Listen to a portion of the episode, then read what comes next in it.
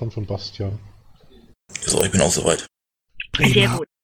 Gut, dann nochmal herzlich willkommen an alle spontan Erschienenen zu unserem kleinen Statement bezüglich äh, der einstweiligen Anordnung des Bundesschiedsgerichts von gestern.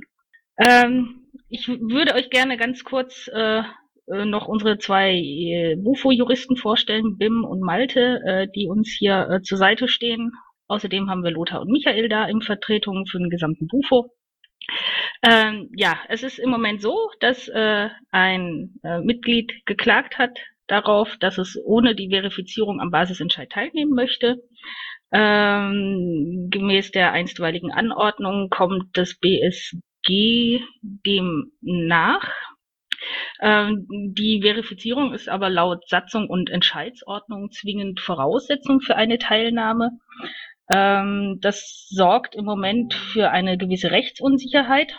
Deswegen haben wir uns dazu entschieden, äh, sämtliche Stichtage des BEOS, die wir vor, vor kurzem verkündet haben, äh, zu streichen. Das heißt, es wird vorerst äh, keine Abstimmung wie geplant stattfinden. Die Anträge können im BEO-Portal weiterhin angereicht, unterstützt und äh, diskutiert werden. Ähm, gerne Fragen dazu. Ja, weiß man, warum gerade Bio, der doch relativ stark auf Datenschutz und so weiter Wert legt und nicht etwa gewisse andere Möglichkeiten zur Akkreditierung von SMVs oder ähnlichem? Weil die sind, existieren teilweise auch schon länger, wo man sowas dann klagen könnte. Äh, wie, wie da der aktuelle Stand bei den einzelnen Schiedsgerichten zu anderen Entscheidungssystemen auf Landesebene ist, weiß ich nicht. Äh, es geht jetzt hier in diesem Fall konkret um die Bio-Verifizierung. Wenn ich da ergänzen dürfte, äh, wenn man sich die Begründung des Bundesschiedsgerichtes anschaut, das Urteil habe ich vorhin mal als Link in den Mumble-Chat geschmissen, äh, dann äh, könnte man mit diesen Begründungen auch alle anderen Verifizierungen oder Akkreditierungen äh, entsprechend angreifen, also auch von Systemen, welche die Untergliederungen betreiben.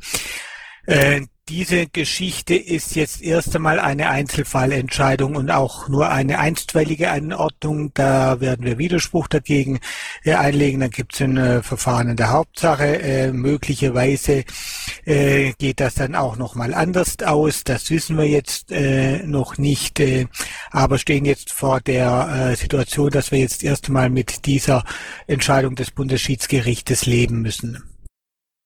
Für mich klingt das nach was anderem als wirklich eine. Tja, ich sag's jetzt besser nicht.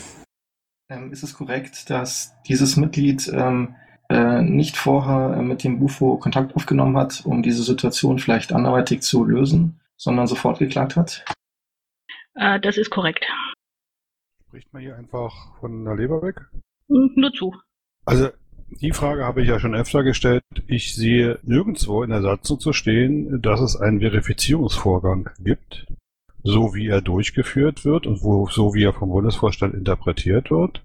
Ich sehe in der Satzung, dass das ähm, äh, Mitglied sich persönlich identifizieren muss. Das kann durchaus sein, indem man das Mitglied kennt, lange jahrhärig hier tätig, zum Beispiel in einem Vorstand tätig steht dann außer Frage, dass dieses Mitglied Piratenmitglied ist, sonst wäre es in einem Vorstand nicht gewählt worden. Dass es Beiträge bezahlt, kann man leicht überprüfen und so weiter und so fort. Diese Verifizierungsgeschichte ist lediglich eine Auslegung des Bundesvorstandes. Ich habe das mehrfach sehr kritisch begleitet. Zudem ja auch durch Beobachtung meinerseits es so ist, dass das, was wir damals mal aus Datenschutzgründen äh, gesagt haben. wenn ich dich kurz unterbreche. Okay. Es, es, geht jetzt um, um Fragen. Wenn, wenn du ein eigenes Statement abgeben möchtest, dann hast du gerne nachher noch jede Menge Gelegenheit. Hast du eine konkrete Frage? Die konkrete Frage wäre, die habe ich auch schon gestellt, wie weit der Bundesvorstand auf die Idee kommt, aus der Satzung herauszulesen, dass es ein Verifizierungsregime geben muss, so wie es dann hier durchgesetzt wird. Okay, dann möchte ich dir erst sagen, dass ich äh, den Begriff Regime nicht angemessen erachte. Äh, es steht durchaus in der Satzung, ja, äh, es geht um eine persönliche Identifizierung der Mitglieder und die ist weiter in der Entscheidsordnung für den BO geregelt. Mir ist durchaus bewusst, dass wir da unterschiedliche Auffassungen haben.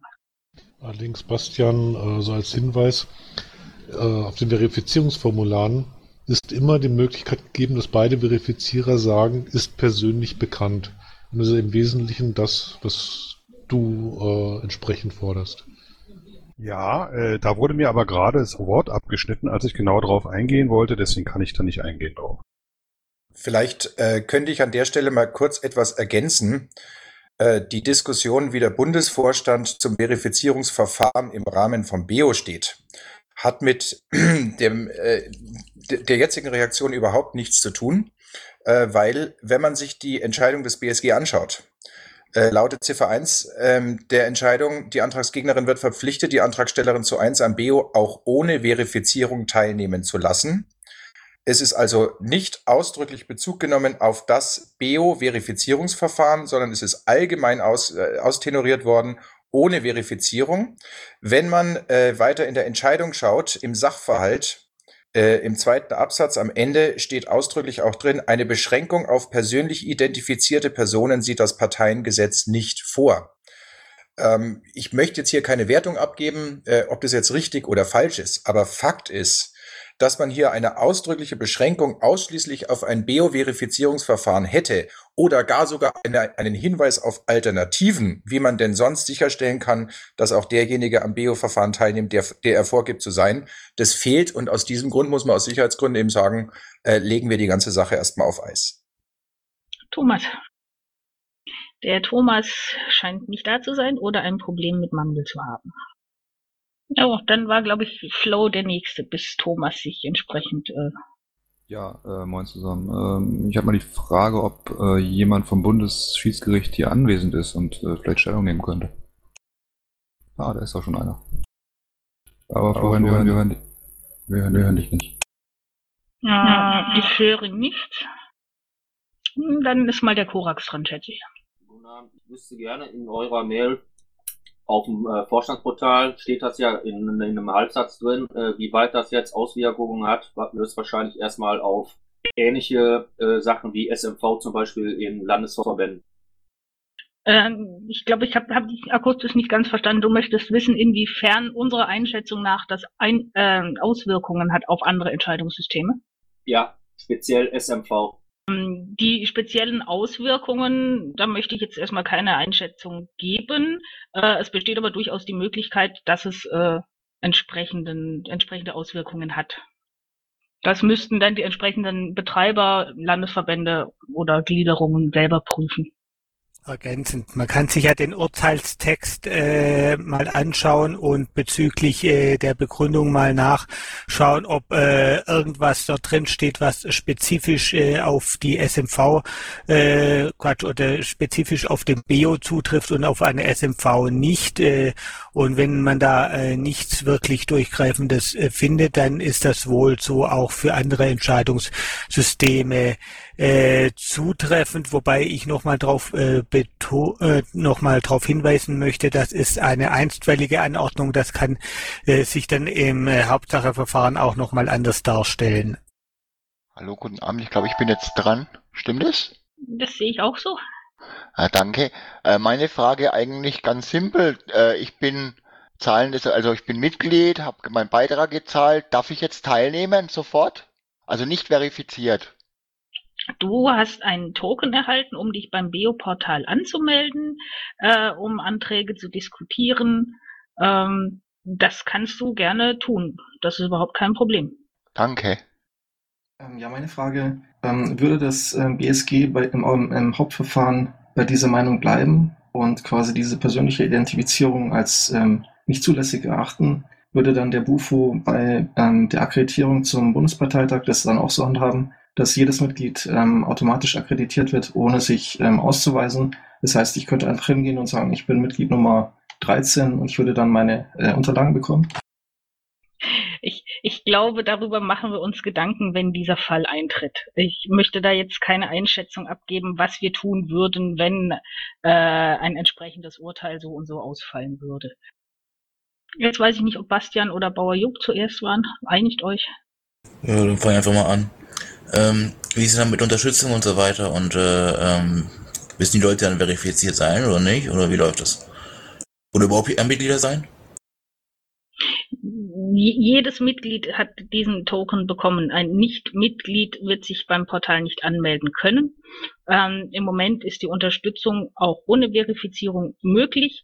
Der Plan bisher sah vor, dass wir beim Stichtag die äh, verifizierten und stimmberechtigten Personen äh, quasi herausfiltern und nur deren Unterstützung äh, zählen.